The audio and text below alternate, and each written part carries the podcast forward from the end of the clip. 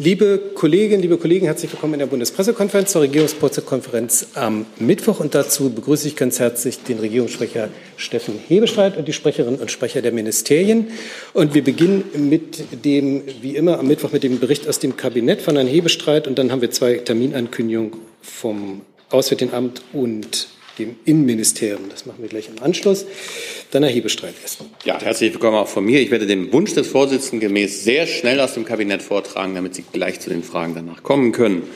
Pardon, wenn ich unterbreche, nur, äh, zur, Erklär nur zur Erklärung. Um 14.15 Uhr äh, schließt sich hier ein Briefing an ähm, und wir müssen auch noch vorher lüften. Deshalb müssten wir heute versuchen, sehr diszipliniert zu sein. Dankeschön. Das versuche ich diszipliniert. Die drei betroffenen Minister und Ministerinnen haben ja bereits einen O-Ton dazu gemacht. Trotzdem Angesichts der angespannten Lage auf den Energiemärkten sind weitere Maßnahmen erforderlich, die zur Sicherung der Stromversorgung im kommenden Winter beitragen können. Das Kabinett hat heute daher den Gesetzentwurf zur Änderung des Atomgesetzes beschlossen.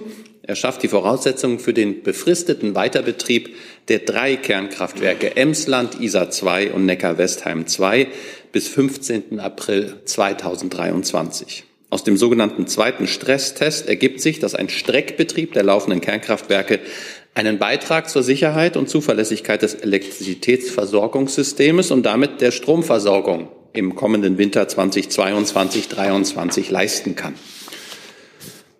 Als zweites hat die Bundesregierung das Ziel, sich das Ziel gesetzt, die Treibhausgasemissionen im Verkehrsbereich bis 2030 deutlich, nämlich auf 85 Millionen Tonnen CO2 pro Jahr in 2030 zu verringern.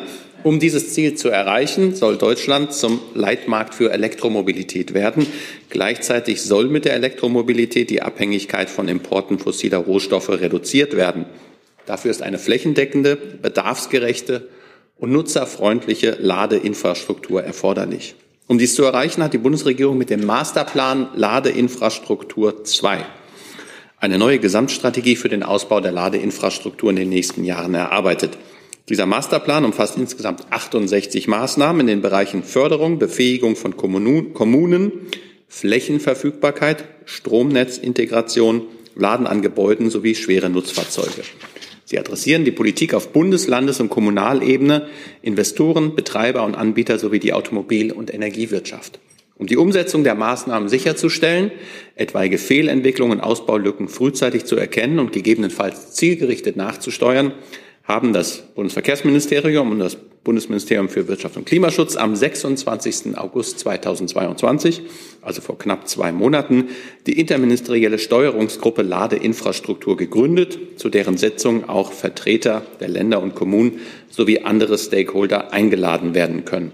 Und meines Wissens hat der zuständige Minister Wissing hier auch vorhin in der Bundespressekonferenz zuvor getragen. So Insofern bin ich durch mit meinem Bericht aus dem Kabinett. Dankeschön. Dann machen wir die beiden Terminankündigungen. Wer fängt an? Ich würde anfangen, ist gerade verständigt, weil unser Termin zuerst ist. Ähm, die Bundesinnenministerin Nancy Faeser empfängt morgen hier in Berlin ihre Amtskolleginnen und Amtskollegen aus insgesamt 16 europäischen Staaten, insbesondere der Westbalkanstaaten, im Rahmen des sogenannten Berliner Prozesses zu einer Konferenz.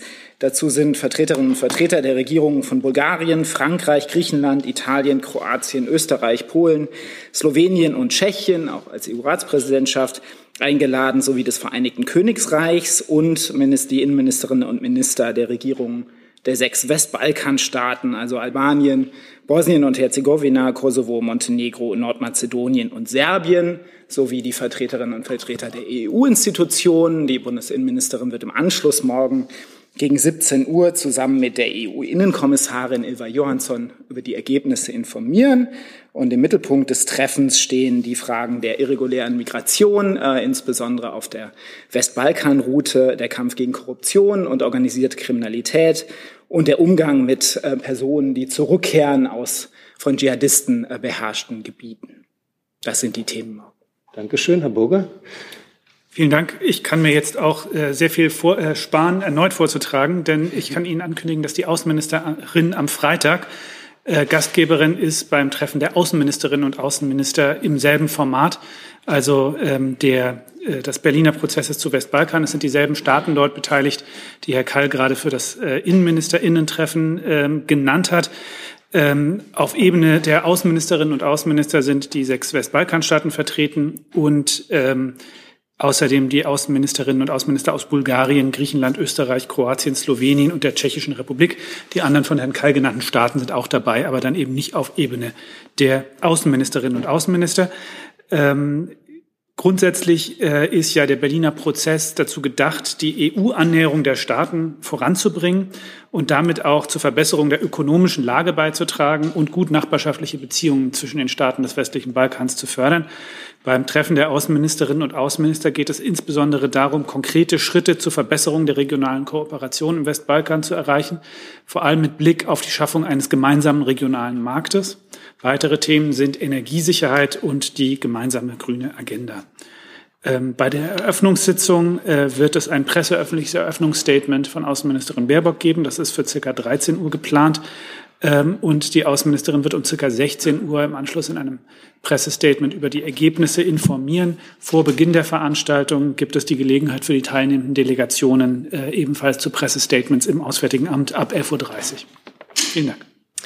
Herzlichen Dank. Hi, hier ist Tyler, ich filme das Ganze. Hier ist Thilo, ich äh, stelle dir die Fragen. Hier ist Hans, ich achte aufs Protokoll und stelle fest, wir sind unter drei. Heimliche Info nur für euch. Gar nicht so heimlich, kann man in den Infos lesen, wie man uns unterstützen kann. Nämlich per PayPal oder Überweisung. Weiter geht's. Dann kommen wir zu Fragen zu einem der jetzt gerade eben genannten Themen. Dann Herr Hönig als erster Fragesteller. Nee. Ja, Herr Hebestreit, ähm, zum Machtwort des Kanzlers. Es gibt ja jetzt schon Forderungen aus der FDP, von Herrn Kubicki zum Beispiel, äh, dass die Frage, die Atomfrage doch im Anfang des Jahres wieder auf die Tagesordnung kommt, abhängig von der Lage. Also wie endgültig ist denn der Satz des Kanzlers am 15. April Schluss? Also können Sie ausschließen, dass der Atomausstieg dann nochmal in Frage gestellt wird?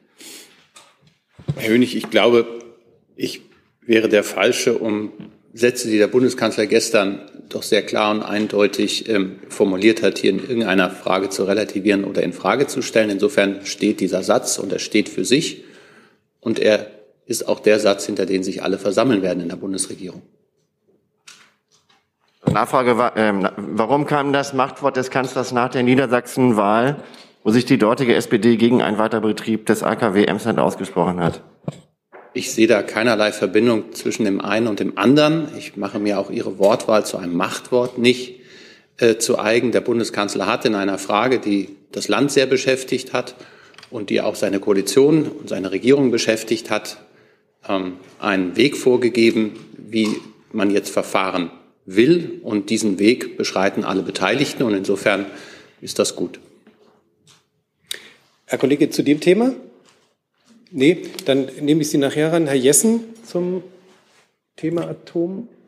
Herr Hebestreit, äh, Sie haben den, die Stresstests angesprochen. Das Ergebnis des zweiten Stresstests war ja gewesen, ähm, dass AKW Unterweser aus sachlichen Gründen nicht über den 31.12. hinaus betrieben werden müsse. Welcher sachliche Grund hat dazu geführt, dass äh, dieses Stresstest-Ergebnis jetzt sozusagen nicht berücksichtigt wird?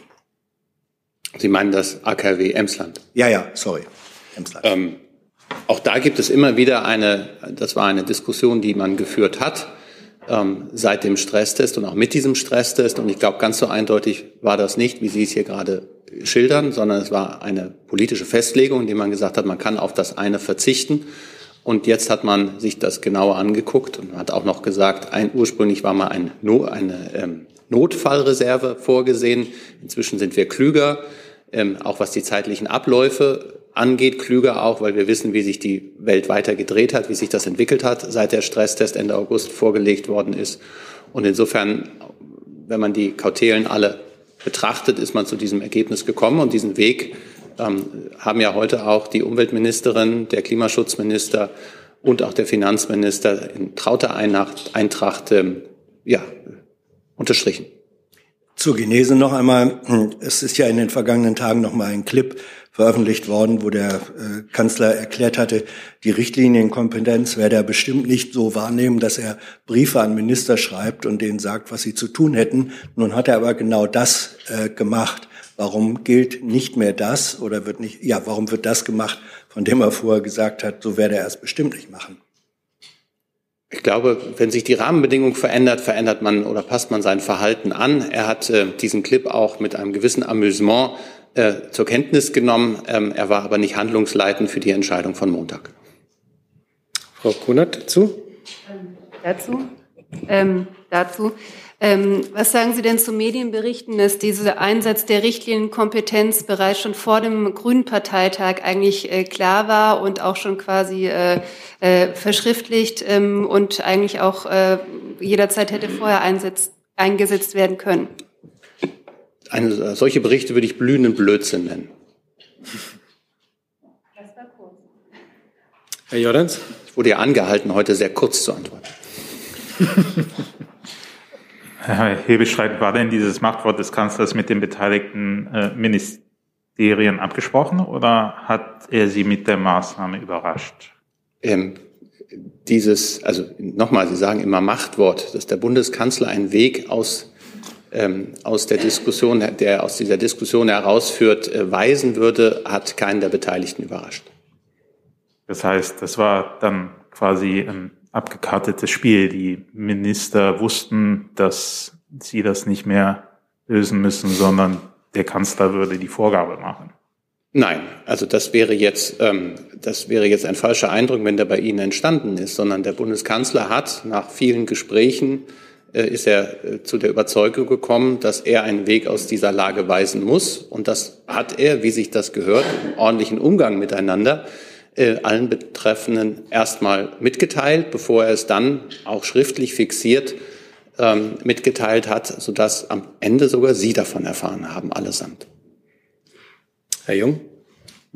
Zwei Verständnisfragen. Einmal, Herr Haufe, können Sie bestätigen, wie Herr Hebeschrecker gesagt hat, dass die Ergebnisse des zweiten Stresstests doch nicht so klar waren und dass das politische Ergebnisse waren? Und eine Lernfrage ans Umweltministerium. Herr Scholz hat ja äh, befohlen, dass der Weiterbetrieb der drei AKWs ermöglicht werden soll bis April. Ist das überhaupt möglich, Stand jetzt, angesichts des Brennstabsmangels?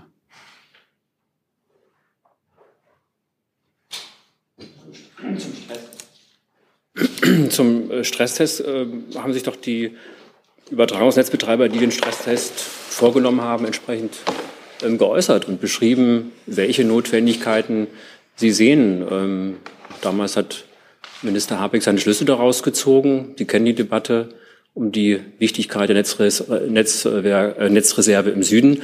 Ähm, so ist das damals gelaufen. Das ist ja alles transparent. Ich weiß nicht, wo Ihre Frage entzielt. Naja, die, die Frage war ja, Ihr Stresstestergebnis war, zwei AKWs reichen zum Weiterbetrieb. Ich verweise nochmal auf die. Der Hebestreit meinte gerade, ja, war ja auch. Ich verweise nochmal auf die Äußerungen der Übertragungsnetzbetreiber. Die haben sich so nicht geäußert. Aber Sie haben sich also so geäußert. Ja, das, das war das Ergebnis Ihres Ministers. Zwei reichen. Es gibt äh, das Ergebnis des Stresstestes, den wir für die Empfehlung, ähm, den wir als Empfehlung angenommen haben und entsprechend dann ähm, eine Entscheidung getroffen haben, die bekannt ist. Und jetzt ähm, gilt, so wie der ähm, Kanzler es entschieden hat, diese Prämisse. Ich, ich weiß nicht, weiß wirklich nicht genau, worauf Sie hinaus wollen, wo da ein Unterschied äh, liegen soll. Die Netz, wie gesagt, die Übertragungsnetzbetreiber haben sich damals sehr klar geäußert, was aus ihrer Sicht für die Netzstabilität alles ähm, auch notwendig ist. Ähm, es gab unterschiedliche Szenarien, unterschiedliche Belastungsszenarien. Ähm,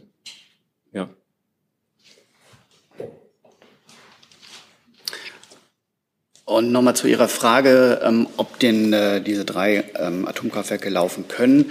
Ähm, das können ja tatsächlich auch nur die Betreiber am besten sagen. Und das haben sie ja gestern getan. Presseöffentlich haben sie sich geäußert und das eben entsprechend zugesagt. Und ich verweise auch auf die ähm, Aussagen von Umweltminister Olaf Lies aus Niedersachsen, der sich ja auch gestern nochmal zum AKW Emsland geäußert hat. Ja, und der hat doch gesagt, das wird nicht möglich sein. Dann haben Sie ihn anders verstanden als ich. Weitere Fragen zu diesem Komplex? Das sehe ich zunächst nicht. Doch, Herr Hönig noch? Herr Habeck hat gestern gesagt, ähm, auf einer Veranstaltung gestern Abend, das Ganze sei jetzt äh, kein Glanzstück gewesen der Koalition. Also inwiefern ziehen Sie da Lehren jetzt raus, was die künftige Zusammenarbeit betrifft, dass es nicht wieder in, in so einer zentralen Frage zum wochenlangen Streit kommt? Herr Hönig, Teil Ihrer Frage beinhalten die Antwort. Ähm, alle Beteiligten sehen da ja selbstkritisch auf die letzten Tage und werden ihre Schlüsse daraus ziehen. Und ähm, das hat Herr Habeck jetzt an dieser Stelle getan, aber auch andere werden das sicherlich ähnlich formulieren. Bevor wir zu anderen Fragen kommen, wollte ich nur darauf hinweisen, dass das Familienministerium, äh, wie Sie mir sagten, um 13.30 Uhr weg muss. Wenn es jetzt noch Fragen an das Familienministerium gibt, dann würde ich die gerne vorziehen wollen. Dann Frau Schwarz.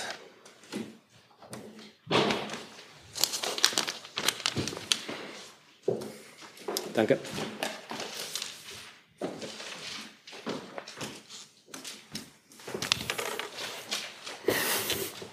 Ja, vielen Dank. Mir geht es um die äh, Sprachkitas. Da steht jetzt der Vorschlag der Länder im Raum, dass der Bund die Sprachkitas länger äh, finanzieren soll. Dazu zwei Fragen. Einmal, steht das Angebot noch bis Mitte 2023 zu finanzieren? Und zum anderen, wie wird denn dieser Vorschlag aufgenommen vom Ministerium beziehungsweise von Frau Paus? Also, wir hatten ja ähm, den Vorschlag gemacht, das ähm, Programm Sprachkitas, das Ende des Jahres Auslauf, ausläuft, ähm, für den Übergang in die ähm, Dauerfinanzierung ähm, ein halbes Jahr zu verlängern. Das ähm, ist ja sozusagen Grundlage auch ähm, des Briefs ähm, der JFMK. Und ähm, die Antwort der JFMK ist eben, wenn ich das richtig verstanden habe in dem Brief, ähm, dass jetzt eine ja, Verlängerung der Übergangslösung bis 2025 ähm, gefordert wird von Seiten der JFMK. Genau. Aber unser Angebot steht, wie gesagt, Verlängerung des Programms bis äh, Sommer 2023. Und wie äh, sieht das die, äh, Minister, die Ministerin nochmal? Schön. Wie sieht diese Verlängerung bis 25? Wie sieht Ach so, die Ministerin? Ähm, Ministerin hat sich dazu geäußert. Ich weiß nicht, ähm, wir hatten das auch rausgegeben. Ähm, ich kann es hier nochmal sagen. Ähm, die Ministerin hat sich äh, zu dem Brief der JFMK folgendermaßen geäußert. Das Verhalten der Länder bei der Suche nach einer Übergangslösung für die Sprachkitas ist enttäuschend. Das macht der Brief der JFMK deutlich. Im Gespräch mit einzelnen Ländern erlebe ich durchaus Unterstützung für eine Übergangslösung. Auch finden Länder wie zum Beispiel Bremen Möglichkeiten, die Sprachkitas fortzuführen. Aber gemeinsam zeigt die JFMK leider keine Bereitschaft, die Verantwortung für eine Übergangslösung für die Sprachkitas zu übernehmen. Vielen Dank. Weitere Fragen zu diesem Thema?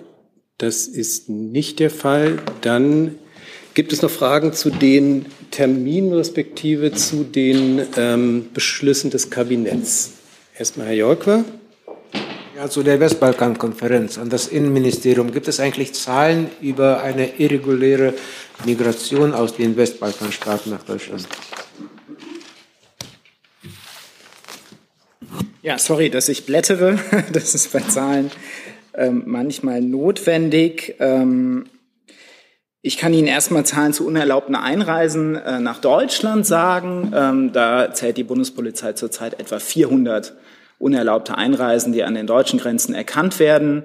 Ähm, und das betrifft insbesondere die deutsch-tschechische und die deutsch-österreichische Grenze und ist natürlich auch der Grund äh, für die deutlich intensivierten Grenzkontrollen an der Grenze zu Tschechien im Rahmen der Schleierfahndung und zu den verlängerten, auch stationären, vorübergehenden Grenzkontrollen an der Grenze zu Österreich. Ähm, zu den illegalen Einreisen über die Westbalkanroute gibt es Zahlen von Frontex.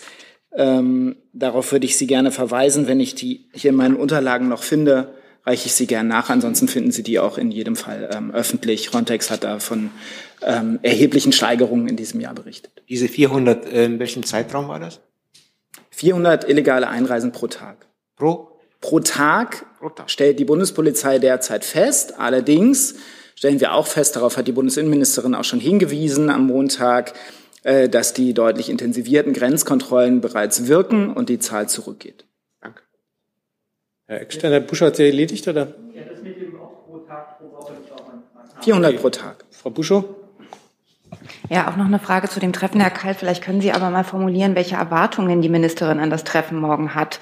Sie hatte ja beim, äh, im Zusammenhang mit dem Anstieg der Migration über die Balkanroute die Rolle Serbiens ähm, sehr kritisch beurteilt. Wird das morgen thematisiert? Erwartet sie Zusagen von Serbien? Sind morgen Beschlüsse zu erwarten bei diesem Treffen?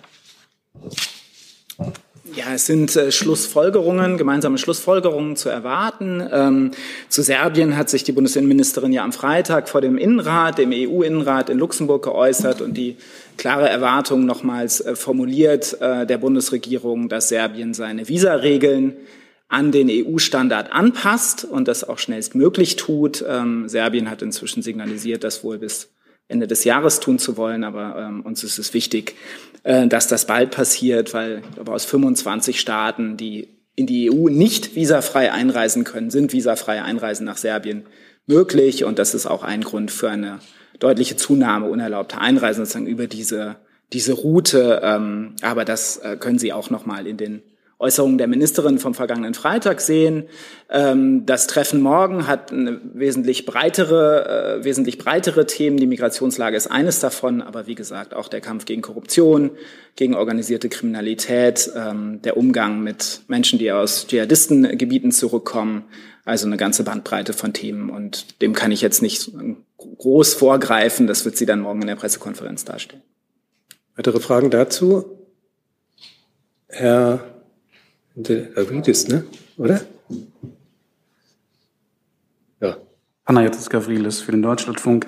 Herr Kai, äh, diesbezüglich würde mich noch mal interessieren, Sie haben die 25 Staaten erwähnt, für die es kein Visum benötigt. Sind denn darunter auch ähm, die Staaten Afghanistan, Syrien und Irak? Wissen Sie das? Ich kann Ihnen das jetzt hier nicht im Einzelnen aufschlüsseln, aber ich kann Ihnen sagen, dass ähm, äh, Syrien und Afghanistan weiter sozusagen die Hauptherkunftsländer sind äh, der Menschen, die auch über die Balkanroute kommen. Es wäre ja interessant, weil das sind ja die Hauptgruppen, die auch hier ankommen, ob die letztendlich eine Visa brauchen für Serbien, weil sonst würde ja die Kritik der Ministerin vielleicht ins Leere laufen. Könnten Sie das vielleicht nochmal nachreichen, welche Länder das, das sind? Das reichen wir gerne nach, aber das sind letztlich serbische Regelungen, ähm, zu denen ich mich hier nicht im Detail für die Bundesregierung äußern kann, aber ich meine, es wären insgesamt 25 Staaten. Herr Kollege. Herr Karl, können Sie uns sagen, mit welcher Gemengelage Deutschland das Treffen reingeht? In Österreich werden inzwischen schon Zelte aufgebaut, um der Flüchtlinge Herr zu werden, die unterzubringen. Und können Sie vielleicht noch die Herkunftsländer ein bisschen mehr aufschlüsseln? Österreich hat beispielsweise einen Anstieg der Ankommenden aus Indien und Tunesien bemerkt. Findet es in Deutschland ähnlich statt? Ja, die Hauptherkunftsländer habe ich ja gerade genannt. Äh, das sind weiter ähm, Afghanistan, Syrien, das spiegelt sich auch in den Asylzahlen wieder. Die hat das BAMF am letzten Montag äh, für September äh, veröffentlicht. Insofern finden Sie da bis Ende September alle aktuellen Zahlen zu Asylanträgen in Deutschland. Die Bundespolizei äußert sich zu den äh, unerlaubten Einreisen, die durch die Bundespolizei erkannt, teilweise verhindert werden. Insofern finden Sie da alle Zahlen. Die Situation in Deutschland, was die Unterbringung, Aufnahme, Versorgung von Geflüchteten angeht, ist angespannt. Das ist was, was ja am letzten Dienstag beim Flüchtlingsgipfel der Bundesinnenministerin mit den kommunalen Spitzenverbänden und den Vertretern der Länder Thema war hat sie sich auch äh, ausführlich dazu geäußert, wie der Bund die Länder noch verstärkt unterstützt, beispielsweise durch Bundesliegenschaften, äh, durch zusätzliche Unterbringungsplätze. Ähm, äh, die Frage der Finanzierung wird in der MPK zeitnah geklärt. Ähm, das, sind, das ist die Situation, in der wir im Moment sind. Wir haben etwas über eine Million Menschen aus der Ukraine in Deutschland aufgenommen, Geflüchtete, ähm, und etwa 150.000 Asyl-Erstanträge bisher in diesem Jahr. Und das ist ähm, eine angespannte Situation, weswegen wir, was unerlaubte Einreisen angeht, ja auch so stark gegensteuern zurzeit. Weitere Fragen dazu? Das sehe ich nicht. Dann hatte ich mir aufnotiert die beiden Themen Ukraine und Cannabis. Die würde ich nacheinander auffordern. Ukraine, Herr Jung. Ich wollte mit Cannabis anfangen, ist okay. Ich das BMG.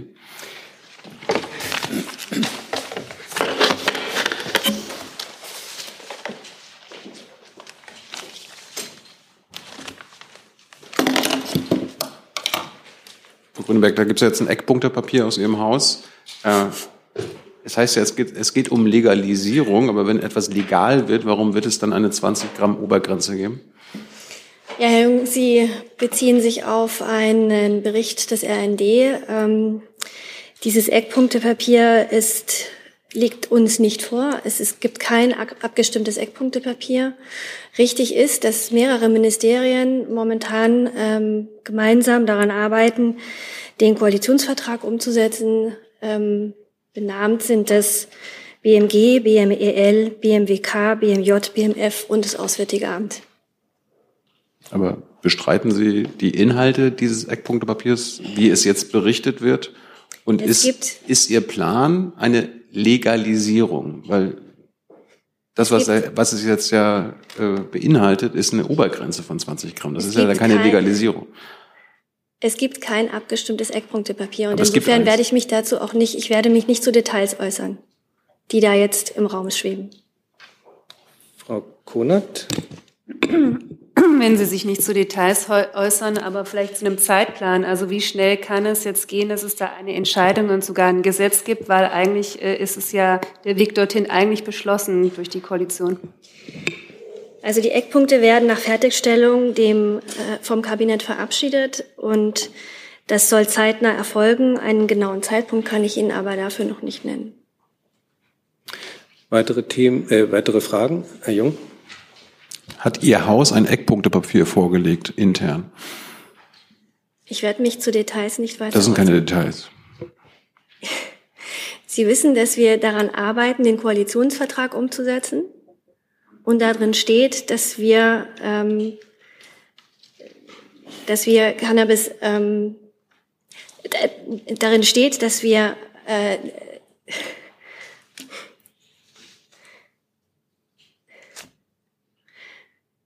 Darin steht, dass wir äh, zu Cannabis etwas vorlegen werden und deswegen werde ich mich nicht weiter dazu äußern.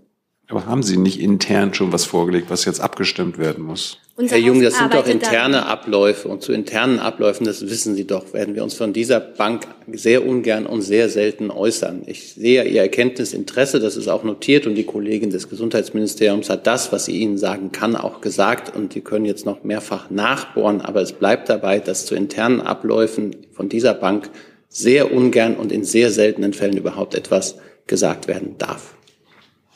Dennoch weitere Fragen zu diesem Thema? Herr Eckstein? Ich würde gerne trotzdem noch einmal nachfragen, weil über dieses Eckpunktepapier, was es ja zumindest manchen Journalisten vorzuliegen scheint, also irgendwas scheint es zu geben. Äh, wie ist denn die Haltung des BMG, die jetzt darin verbreiteten Themen, also ist das die Linie Ihres Hauses? Entspricht es dem, woran Sie gerade arbeiten? Sobald ein abgestimmtes Eckpunktepapier vorliegt, werden wir dazu bestimmt auch etwas sagen können. Okay, und sind die Berichte aber dahingehend korrekt, die man jetzt liest, oder würden Sie sagen, das sollte man jetzt besser nochmal einfangen, weil das falsch ist? Nee, Sie können jetzt nochmal dreimal auch andersrum fragen. Ich, ich werde mich nicht dazu äußern, was da jetzt gerade ähm, publiziert worden ist. Herr Jessen? Können Sie uns etwas zum Zeitplan sagen, wann wir denn mit einem dann auch abgestimmten Eckpunktepapier und nicht nur mit unabgestimmten Eckpunktpapierentwürfen rechnen können? Das habe ich gerade bei der Kollegin schon beantwortet. Einen Zeitpunkt kann ich Ihnen noch nicht mitteilen, aber er soll zeit, zeitnah soll es erfolgen. Dann rufe ich auf das Thema Ukraine. Da hatte ich vorhin auch Fragebedarf gesehen, Herr Kollege. Ähm, das ist es. Ja. Hier auf Deutsche Welle. Es geht um Visavergabe an die russischen Staatsbürger, die jetzt versuchen, äh, verstärkt auszurüsten. Zähle ich im weitesten Sinne dazu? Ja. ja. Ich habe ich hab nicht verstanden. Worum geht's? Um die Ukraine und Visavergabe an die russischen. Visavergabe, ja. Genau, an das Auswärtige Amt. Deutschland hat ja die Anforderungen verschärft. Vor allem was Finanzierung dieser Reisen angeht, was die medizinische Versicherungen und Unfallversicherungen angeht, was die Einreise unbedingt auf einem, äh, mit einem Flugzeug angeht. Welches Zweck verfolgen diese Maßnahmen? Ähm, ich würde die Antwort im Detail gerne nachreichen, weil es da um sehr technische ähm, Einzelheiten geht. Äh, grundsätzlich ist es aber nicht zutreffend, dass die Bundesregierung irgendwas verschärft hat, sondern die EU-Kommission hat ähm, ver veränderte einheitliche Leitlinien ähm, zur Anwendung des Schengener Visa-Kodex für russische Staatsangehörige ähm, äh, verteilt. Ähm, es geht hier unter anderem beispielsweise darum, dass durch ähm, die Sanktionierung russischer Banken, ähm, wenn zum Beispiel die Finanzierung eines Aufenthalts in Europa oder in Deutschland über ein Konto auf einer russischen Bank äh, gewährleistet werden soll, dass es möglicherweise durch die Sanktionierung in der jetzigen Lage gar nicht mehr möglich ist und deswegen darauf abgestellt werden muss, ähm, dass ähm, ein, zum Beispiel ein Bankguthaben verfügbar ist bei einer Bank, äh, auf die man aus Europa auch zugreifen kann. Das ist ein Beispiel dafür, aber eine detailliertere Antwort würde ich Ihnen gerne nachreichen. Ähm, Herr Yes, äh, pardon, Nachfrage. Merken die diplomatischen Vertretungen in Deutschland seit vier Wochen Zuwachs von Antragstelle aus Russischen Föderation äh, in Sachen Schengen-Visa nach Deutschland in den Ländern wie Kasachstan, Armenien, Georgien oder auch Türkei? Wir haben in den Nachbarländern Russlands äh, in den letzten Wochen seit Beginn der Mobilmachung in Russland äh, ein sehr stark, ein sprunghaft erhöhtes Aufkommen an Anfragen, ähm, was jetzt die konkreten Zahlen von Antragstellungen angeht, äh, also sozusagen aus einem Telefonanruf dann auch ein konkreter Visa-Antrag wird, äh, kann ich Ihnen aktuell nichts dazu sagen, weil wir das äh, statistisch auch gar nicht erfassen. Ähm, ob es bei der Erteilung von Visa schon einen spürbaren Effekt gibt, das müsste ich Ihnen auch nachreichen. Herr Jessen? Ja, es ist das Thema Ukraine, aber Militärhilfe. Ich weiß nicht, wer Ansprechpartner wäre. Ich stelle die Frage. Äh, es gibt Presseberichte, dass die Ukraine einen erheblichen Finanzierungsbedarf habe, weil ähm, Waffenlieferungen aus den USA, so ist zu lesen, samt und sonders bezahlt werden müssten oder aber zurückgegeben werden müssten. Erstens ähm, entspricht das dem Kenntnisstand der Bundesregierung, dass es sich eigentlich mehr um ein Leihpacht äh, oder reines Verkaufsgeschäft handelt. Und wenn es so ist, gilt das auch für deutsche Waffenlieferungen. Müssen die auch von der Ukraine bezahlt werden äh, oder werden die als solidarische Hilfe äh, so geliefert? Wer fühlt sich zuständig? Also ähm, über die genauen Modalitäten bei den amerikanischen äh, Hilfen äh, müssten Sie tatsächlich bei den amerikanischen Stellen nachfragen. Äh, ich würde jetzt mal ganz allgemein sagen, wenn ich mir die Erklärung dazu von amerikanischer Seite ansehe, kommt es mir schon so vor, dass ein erheblicher Teil äh, zumindest äh, dieser Lieferungen äh, äh, eben Geschenke sind. Ähm, Genauso ist es auch bei äh, den, der deutschen Überlassung von, von, von Waffen. Wir haben dazu über, in der Vergangenheit hier beispielsweise schon darüber berichtet, dass äh, über die äh, äh, Europäische Union es auch die Möglichkeit gibt, äh, Mitgliedstaaten, die äh, Waffen und äh, andere Rüstungsgüter an die Ukraine liefern, ähm, dass äh, die dafür zu kompensieren, äh, ist eine Möglichkeit, die die Bundesregierung auch nutzt. Und Natürlich hat die Ukraine neben den äh, Dingen, die wir ihr von uns aus überlassen, die wir zur Verfügung stellen auf, auf unsere Kosten, auch die Möglichkeit, ähm, auf dem Markt selbst mit eigenen Mitteln Dinge zu kaufen. Ähm, aber ich äh, kann Ihnen das nicht ins Verhältnis zueinander setzen. Mhm. Hintergrund der Frage ist, ähm, diese Waffenlieferungen laufen ja unter Land and Lease ähm, im englischen Sprachgebrauch und das wiederum bezieht sich auf Lieferungen, mit denen seinerzeit die USA die Rote Armee äh, auch mit Militärgerät versorgt hatten, damit sie die deutsche Wehrmacht äh, zurückschlagen konnte. Ähm, und Land and Lease heißt aber eben dann doch äh, verleihen, ähm, was dann Rückgabe oder Zahlung bedeutet. Das sind aber nicht die Modalitäten, die Ihnen bekannt wären. Ich glaube, das kann die amerikanische Regierung Ihnen sehr gut beantworten. Ähm, dazu jetzt erstmal Herr Jolke. Ja, nochmal zurück zu den Visa. Äh, ich hätte da noch zwei Fragen. Also die äh, Banken wurden ja schon vor Monaten sanktioniert, die russischen Banken. Warum kommt jetzt die Verschärfung der Bestimmungen für die russischen äh, Visa-Antragsteller erst jetzt? Und die zweite Frage vielleicht gleich da, da, dazu. Also einige osteuropäischen Staaten haben ja bereits ähm, die Visavergabe an russische Staatsbürger komplett gestrichen, beziehungsweise die erkennen die Schengen-Visa gar nicht mehr an. Ähm, wie bewerten Sie diesen Schritt und plant die Bundesregierung auch äh, eine ähnliche Maßnahme einzuführen? Ich kann Ihnen jetzt für Deutschland keine Veränderung der Visapraxis ankündigen. Ähm, Sie haben mitbekommen, dass es äh, vor ein, zwei Monaten bereits mal eine Diskussion auf europäischer Ebene äh, gab über die Frage, wie äh, beispielsweise mit der Vergabe von Touristenvisa aus, äh, für, für russische Staatsangehörige ähm, umzugehen ist. Und dass es dort ähm, aus unserer Sicht auch sehr ernstzunehmende ähm, äh, Befürchtungen und Sorgen gibt bei, in einigen osteuropäischen Staaten von äh, vor massenhafter Einreise von russischen Staatsangehörigen, gerade vor dem Hintergrund, dass äh, Russland ja auch ähm, äh, Mittel der hybriden Kriegsführung einsetzt, ähm, dass äh, in vielen Staaten auch beispielsweise Angriffe auf ähm, zivile äh, kritische Infrastruktur befürchtet wird. Ähm, das ist eine Diskussion, die wir ähm, in der EU geführt haben. Äh, wie gesagt, für Deutschland ähm, hat sich daraus äh, unter anderem ergeben, dass wir in der aktuellen Situation bei der Vergabe von Visaterminen äh, in unseren Auslandsvertretungen in Russland ähm, äh, Reisen zu touristischen Zwecken im Moment keine Priorität einräumen.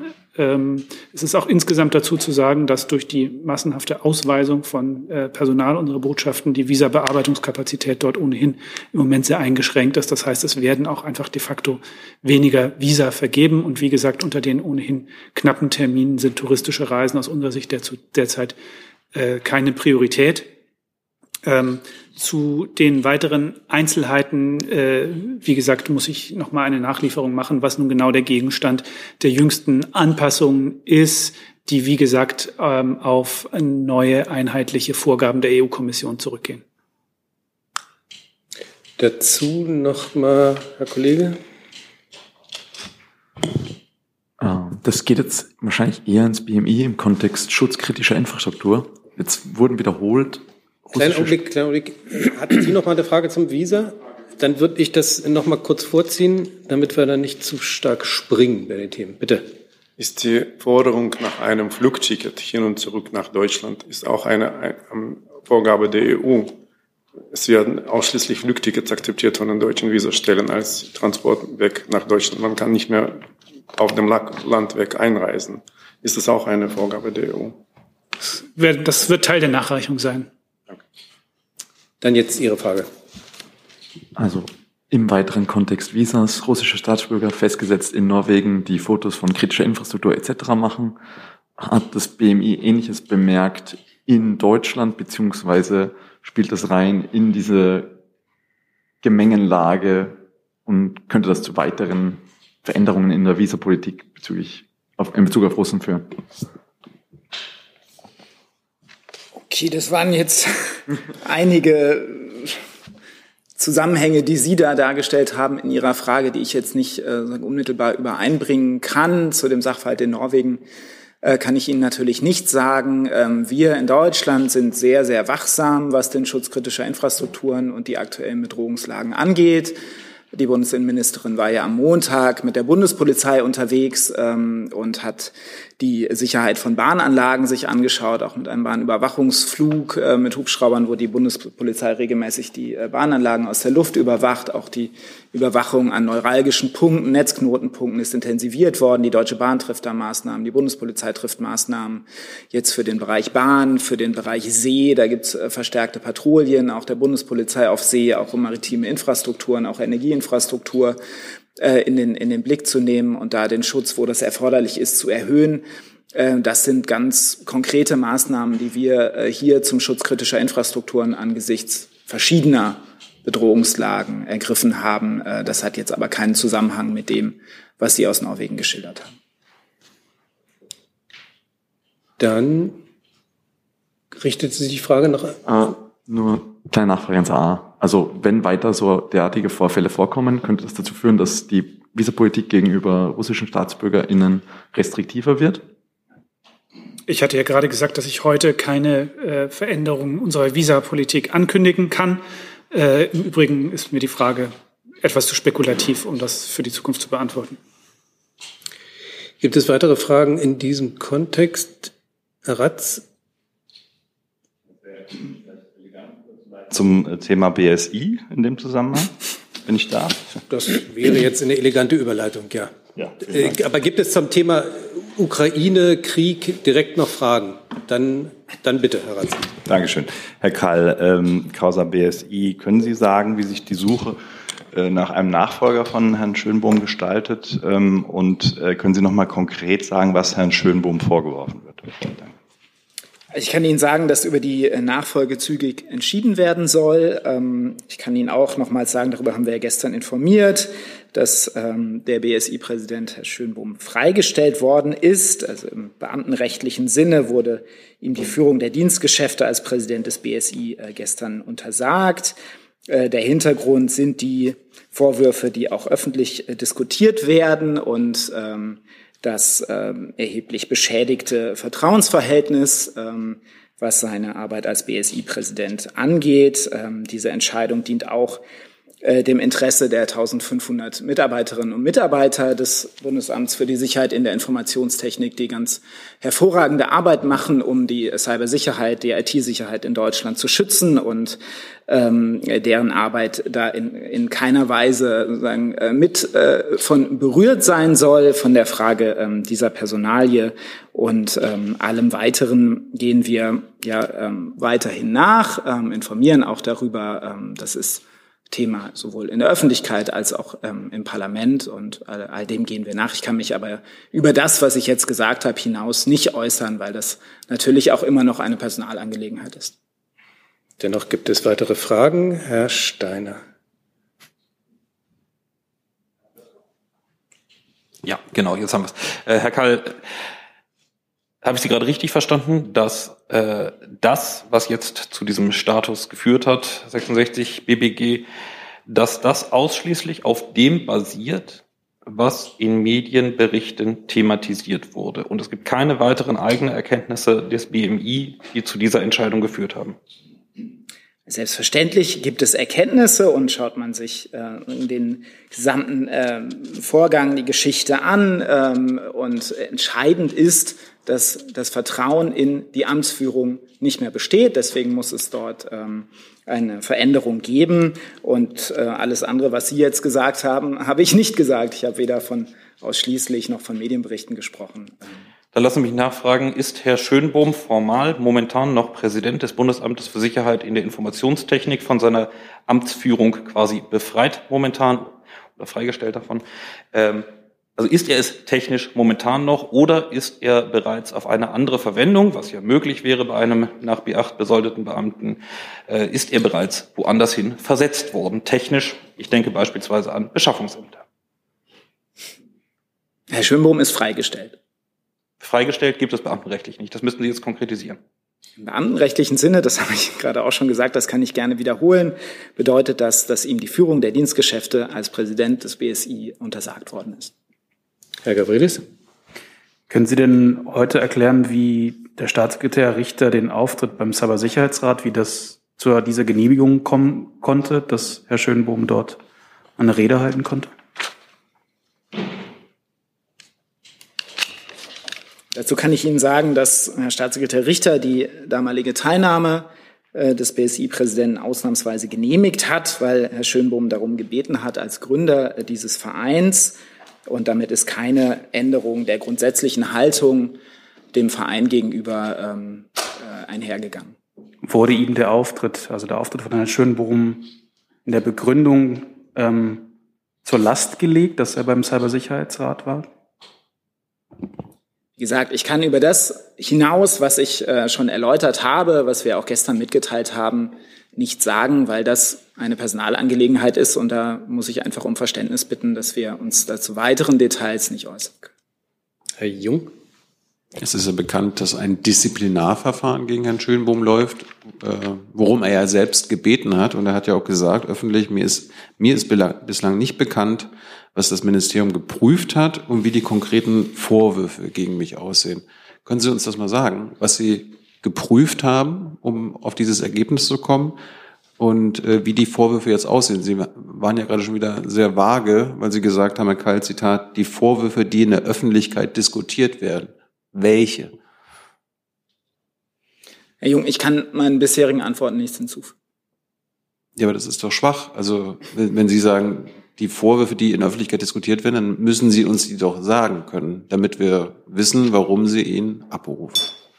Das ist jetzt Gegenstand einer laufenden Personalangelegenheit, eines laufenden Verfahrens und da muss ich wirklich um Verständnis bitten, dass ich dazu nichts über das hinaus, was wir gesagt haben, die gestrige Entscheidung, die wir mitgeteilt haben, äh, dass ich äh, das darüber hinaus nicht erläutern kann. Steiner? Ja, dann wechseln wir vielleicht wieder auf die abstraktere Ebene. Wenn ein neuer Präsident des Bundesamtes für Sicherheit und Informationstechnik berufen werden soll, dann muss die Stelle ja frei sein. Daher war eben auch meine Frage in die Richtung. Ähm, ist diese Stelle momentan frei oder ist diese Stelle momentan nicht frei? Nochmals, über die Nachfolge soll zügig entschieden werden und Herr Schönbohm ist freigestellt. Dann nochmal noch abstrakter. Ist die Bundesinnenministerin zuversichtlich, dass man sich in diesen Zeiten, in denen von hybrider Kriegsführung etc. pp. gesprochen wird und die Cybersicherheit womöglicherweise relevant bedroht ist, es sich leisten kann, den BSI-Präsidenten abzuberufen?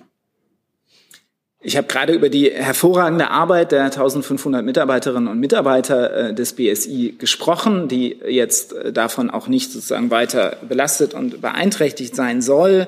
Ähm, das BSI hat viele Schutzmaßnahmen zum Schutz der Cybersicherheit angesichts der veränderten Bedrohungslagen hochgefahren und ähm, diese tägliche Arbeit ist in keiner Weise beeinträchtigt. Das BSI hat einen Vizepräsidenten, das, äh, der ähm, äh, die, die Leitung erstmal äh, übernimmt. Und ähm, wie gesagt, über die Nachfolge soll zügig entschieden werden.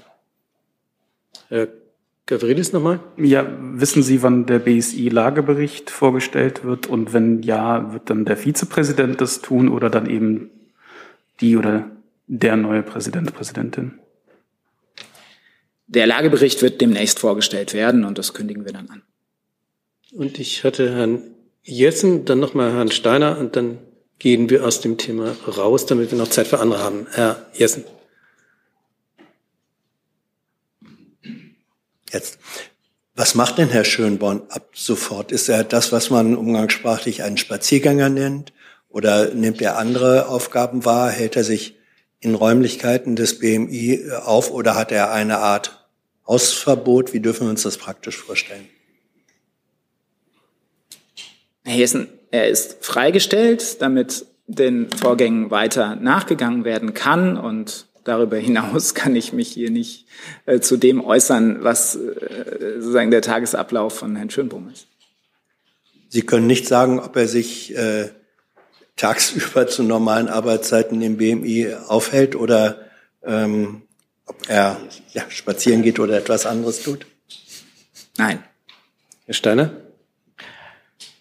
Ich würde gerne äh, verstehen, ob sich aus Sicht von Frau Faeser das äh, Problem ausschließlich auf Herrn Schönbohm bezieht oder auch auf den zuständigen Abteilungsleiter Cybersicherheit, immerhin ehemals BSI-Vizepräsident, ob dort auch Vorgänge geprüft werden, unabhängig äh, von einem konkreten Ausgang und äh, ob auch dort eine Unschuldsvermutung gilt, wie sie ja laut Ihren eigenen Aussagen gestern auch für Herrn Schönbohm weiterhin gilt, auch wenn er für untragbar gilt. Also wir haben äh, gesagt in den letzten äh, zehn Tagen, dass wir uns äh, die Vorgänge, die Abläufe insgesamt anschauen. Ähm, und im Übrigen hat die Bundesinnenministerin ja eine Cybersicherheitsagenda vorgestellt äh, vor wenigen Monaten, die sie ähm, allen Expertinnen und Experten, die wir im BMI haben, umsetzt. Letzte Frage dazu, Herr Jung. Ähm, kam letzte Woche schon, aber gibt es diese Dienstanweisung im BMI, Abstand zu dem genannten Verein zu halten? Also weshalb Herr Schönbohm eine Ausnahme, also Ausnahmeerlaubnis von dem Staatssekretär brauchte?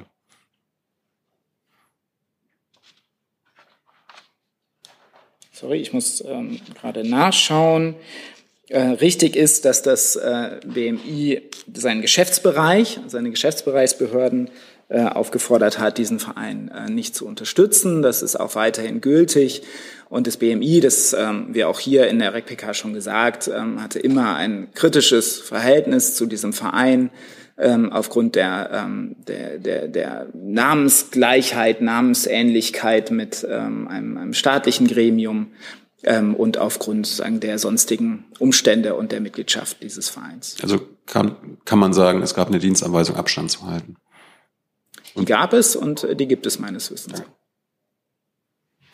Dann gehe ich zum neuen Thema. Herr Hönig, ich wollte eigentlich, dass wir noch andere Themen ähm, machen können. Insofern würde ich ganz gerne das beenden, Herr Eckstein. Ähm, ich bräuchte das Verteidigungsministerium, bitte.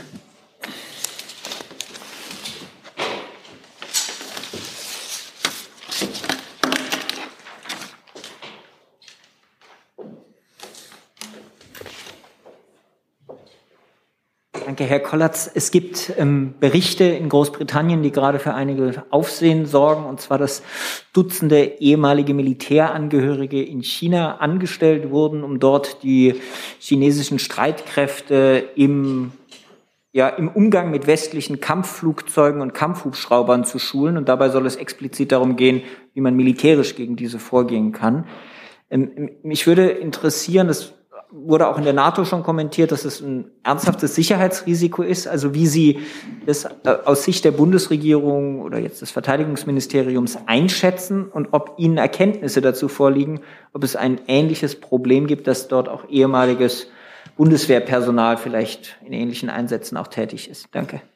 Ähm, vielen Dank. Also die Berichterstattung haben wir auch zur Kenntnis genommen. Ähm, ich habe auch gleich eine Überprüfung gestartet. Derzeit liegen keinerlei Erkenntnisse über derartige Absichten vor. Ähm, aber das ist noch nicht abschließend. Wir lassen das derzeit noch überprüfen. Insgesamt kann ich Ihnen aber ähm, natürlich mitteilen, dass auch nach Ausscheiden aus dem Dienst für Angehörige der Streitkräfte ähm, sogenannte Nachwirkungspflichten bestehen. Das ist zum einen so etwas wie Wohlverhaltenspflicht, dass man sich so benimmt, dass man seinem Rang und seiner Stellung gemäß äh, ähm, da keinen Vertrauensbruch begeht, aber auch natürlich Geheimhaltungspflichten bestehen weiterhin. Ähm, das ist ganz für den Allgemeinfall äh, gesprochen. Ob es ähm, jetzt äh, tatsächlich Einzelfälle gibt, wo ähm, da an Leute herangetreten wurde, muss noch endgültig geprüft werden. Derzeit habe ich keine Kenntnisse über derartiges Ansinnen im Kreise der Bundeswehr. Und vielleicht noch einmal als Nachfrage, das heißt, ich verstehe Sie jetzt so, dass eine solche Tätigkeit auch im Wesentlichen Personal verboten wäre, wenn es ausscheidet. Jetzt ist es aber ja in Großbritannien dazu gekommen. Können Sie sagen, ist das auch für die Bundeswehr ein Problem, weil ja unter anderem teilweise nämlich ein ähnliches Material auch von Ihnen genutzt wird? Also ich kann da nicht auf den Einzelfall eingehen, die ja im Moment nur spekulativ sind. Es ist nicht so, dass dort ein Beschäftigungsverbot oder ähnliches bestehen könnte. Aber das ist eine rechtliche Prüfung, die da vorgenommen werden muss. Es kommt dann darauf an, zu was sich die Person dort verpflichten würde. Und da ist es sehr wohl, dass das Dienstrecht äh, Einschränkungen vorsieht. Weitere Fragen dazu? Dann hatte ich auf meiner Liste Herrn Gavrilis noch mit einer neuen Frage oder war es erledigt? Dann bitte Herr Gavrilis ähm, an Herrn Hebestreit. Es geht um das Thema Iran. Ähm, ich wollte gerne wissen, ob ich das richtig sehe. Das ist das einzige Mal, wo sich der Kanzler persönlich zu den Protesten geäußert hat im Iran, dass das sein Tweet war vom 23.09. Ich glaube, er wurde in verschiedenen, zu verschiedenen Gegebenheiten, er hatte auch viele Pressekonferenzen, die letzte war gestern, dazu hätte er befragt werden können. Ich weiß unter anderem, dass ich hier in seinem Namen Dinge erklärt habe. Ähm, aber da müssen Sie es mir nachsehen. Ich, off the top of my head, kann ich mich da jetzt nicht weder das dementieren noch bestätigen. Ähm, ist doch relativ umfangreich. Äh, die Hi, hier ist Tyler. An der Stelle ist leider ein kurzer Akkuwechsel nötig gewesen. Es geht direkt weiter. Gab es in den letzten Wochen ein Telefonat des Kanzlers mit Herrn Reisi, also dem Präsidenten? Nein. Ist das vielleicht geplant? Wenn ein solches stattfindet oder stattgefunden haben wird, informieren wir in der Regel. Ich bin am Überlegen, ob er ihn überhaupt schon mal gesprochen hat. Das müsste ich nachschauen. Ich glaube, es gab einen Kontakt ähm, im Vorfeld der Vereinten Nationen, aber das müsste ich einmal überprüfen. Weitere Fragen zum Thema Iran? Das ist nicht der Fall. Fragen zu anderen Themen, Herr Jordans? Ja, ich habe eine Frage an Herrn Haufe. Und zwar ähm, zur Ankündigung der Niederlande aus dem Europäischen Energiecharta-Vertrag auszusteigen. Gab es dazu im Vorfeld Gespräche mit der Bundesregierung, zum Beispiel bei den kürzlichen Kabinettstreffen zwischen, also bilateralen Kabinettstreffen?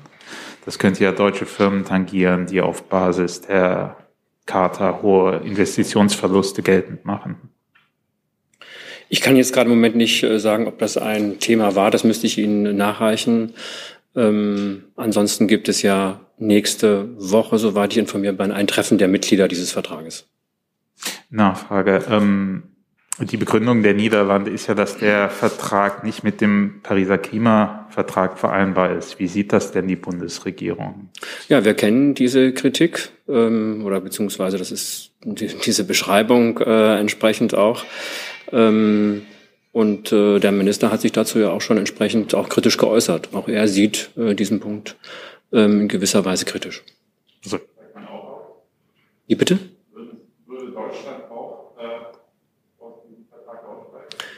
Ich habe ja gerade auf das Treffen äh, nächste Woche verwiesen und das würde ich jetzt erstmal abwarten. Herr Hönig? Ein anderes Thema. Ähm, Herr Hebestreit, ähm, es kommen ja nun die Regierungschefs und Chefin der Länder zusammen zu ihrer Jahreskonferenz. Ähm, also erste Frage, welche Erwartungen haben Sie da an die Länder, was die Finanzierung verschiedener Fragen anbetrifft? Also hoffen Sie da auf ein Entgegenkommen? Und zum Zweiten hat äh, Berichten zufolge Herr, ähm, der Kanzler ein das nächste Treffen mit den Regierungschefs der Länder für den 10. November vorgeschlagen. Stimmt das? Und darüber gibt es Unmut bei den Ländern. Was sagen Sie dazu? Fange ich mit dem zweiten an. Es gibt da noch keine, keinen finalen Termin. Man guckt jetzt im Augenblick, äh, was möglich ist. Der Terminkalender des Bundeskanzlers ist eng, was nicht sein, äh, vor allem viele Auslandsreisen, die in den nächsten Wochen stattfinden. Aber er ist wild entschlossen, da auch ausreichend Platz für die Gespräche, die wichtigen Gespräche mit den Regierungschefs, den Regierungschefen der Länder äh, zu ermöglichen. Und insofern äh, ergibt sich die letzte Frage, der Unmut, der sollte sich erst äh, ergeben, wenn man denn dann in die Terminfindung oder zur Terminfindung gekommen ist. Das ist im Augenblick noch ein schwebendes Verfahren.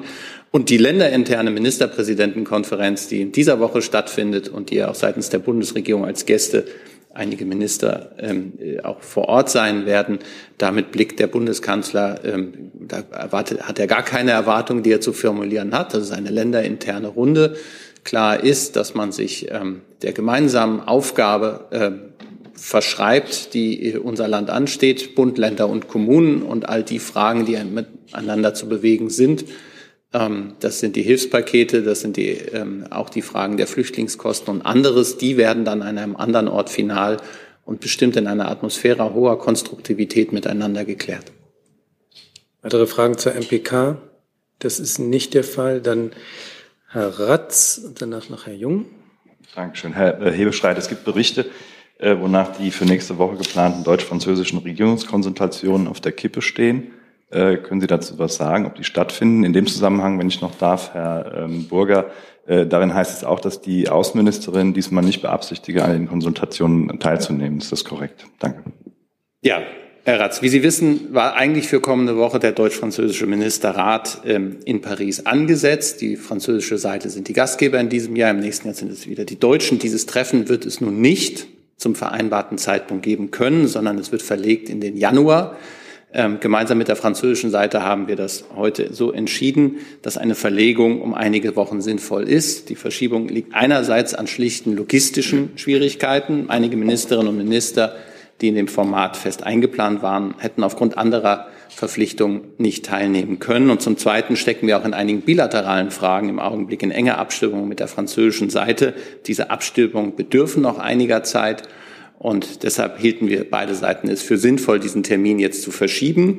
Bundeskanzler Olaf Scholz steht bekanntlich in sehr engen Kontakt mit Staatspräsident Macron. Man trifft sich beinahe wöchentlich. Das nächste Gespräch der beiden ist im Vorfeld des äh, morgen beginnenden Europäischen Rates in Brüssel fest vereinbart. Und es gibt jetzt Überlegungen, die kann ich aber nur äh, noch nicht, also die sind noch im Zuge der Abklärung, dass der Bundeskanzler mit Herrn Macron kommenden Mittwoch ähm, in Paris zusammentreffen wird, allerdings dann ohne die Ministerinnen und Minister und nicht im Format ähm, des deutsch-französischen Ministerrates. Zusatz? Ja, wenn Sie sagen, es gibt Abstimmungen, heißt das ja eigentlich, dass es hakt. Können Sie da sagen, wo es besonders hakt? Das kann ich nicht, da ich es nicht genau weiß, aber es gibt eine ganze Reihe von unterschiedlichen Themen, die uns im Augenblick miteinander beschäftigen und ähm, gar nicht, ob es hakt, aber es ist noch nicht so weit, dass man ähm, zu einer einheitlichen Position gekommen ist. Hey Leute, der heutige Supporter dieser Sendung ist ihr alle. Und ihr alle seid die beste Unterstützung für unabhängigen, kommerzfreien Politikjournalismus auf dem Publikumsmarkt. Und darum bin ich ein Fan davon. Also ein Fan von euch. Macht weiter so. Per PayPal oder Überweisung. Danke dafür und jetzt geht's weiter. Und der Steiner dazu? Ja, ich würde es ganz gerne verstehen. Also sozusagen, wenn Sie uns das jetzt so beschreiben, dann klingt das natürlich sehr danach, als ob es hakt. Äh, und es gibt ja auch ausreichend Berichte darüber, wo es momentan hakt. Ähm, wie zuversichtlich sind Sie denn dann, dass der nächste Termin gehalten werden kann? Da bin ich sehr, sehr zuversichtlich. Zwei sehr. Dann haben wir fast eine Punktlandung erreicht. Ich bedanke eine Korrektur. Ein, bitte. Äh, ich habe mir nochmal äh, das Datum angeschaut für die Energy Charter Treaty Konferenz. Die ist genau einen Monat später. Ich habe mich im Monat geirrt, also vom 23. bis 24. November. Dankeschön. Dann eine Nachlieferung. Herr Burger, bitte. Ähm, ich äh, war gefragt worden, äh, der Kollege ist jetzt nicht mehr hier, zu, äh, zur Visapraxis äh, für russische Staatsangehörige. All die Veränderungen, äh, die wir an, der, äh, an den äh, Umsetzungsregeln für äh, die Beantragung von Touristenvisa und nur darum geht es, für russische Staatsangehörige vorgenommen haben, gehen zurück auf entsprechende Leitlinien der EU-Kommission. Dankeschön. Dann sind wir. Herr Kall, Herr Kall hat auch noch eine Nachlieferung. Genau, ich bin ja gefragt worden nach den europäischen Zahlen zu unerlaubten Einreisen äh, über die Balkanroute. Dazu kann ich auch etwas nachreichen. Die Europäische Kommission hat äh, mit Stand vom 6. Oktober äh, dazu Zahlen herausgegeben, ähm, dass in den ersten acht Monaten dieses Jahres, also bis Ende August, über 86.000 irreguläre Grenzübertritte über die Westbalkanroute festgestellt worden sind. Das ist eine Verdreifachung im Vergleich zu 2021. Da gab es auch stärkere Corona-Effekte, das muss man dazu sagen, aber eben eine deutliche Steigerung und ist eben ein Grund ähm, dafür, durch stärkere Grenzkontrollen, stärkere äh, Maßnahmen auch auf der europäischen Ebene dagegen zu steuern. Ich habe auch noch eine Nachlieferung, damit Herr Sentivani nicht so schnell hier wegkommt. Und zwar wurde ich darauf hingewiesen, dass unter anderem der Bundeskanzler in seiner Rede vor den Vereinten Nationen sich zum Thema Iran sehr deutlich ausgesprochen hat. Ähm, Sie sehen, ähm, wir können es auch noch nach 14 Uhr Dinge nachliefern. Dankeschön. Ähm, bedanke mich für die Aufmerksamkeit und schließe die heutige Regierungspressekonferenz.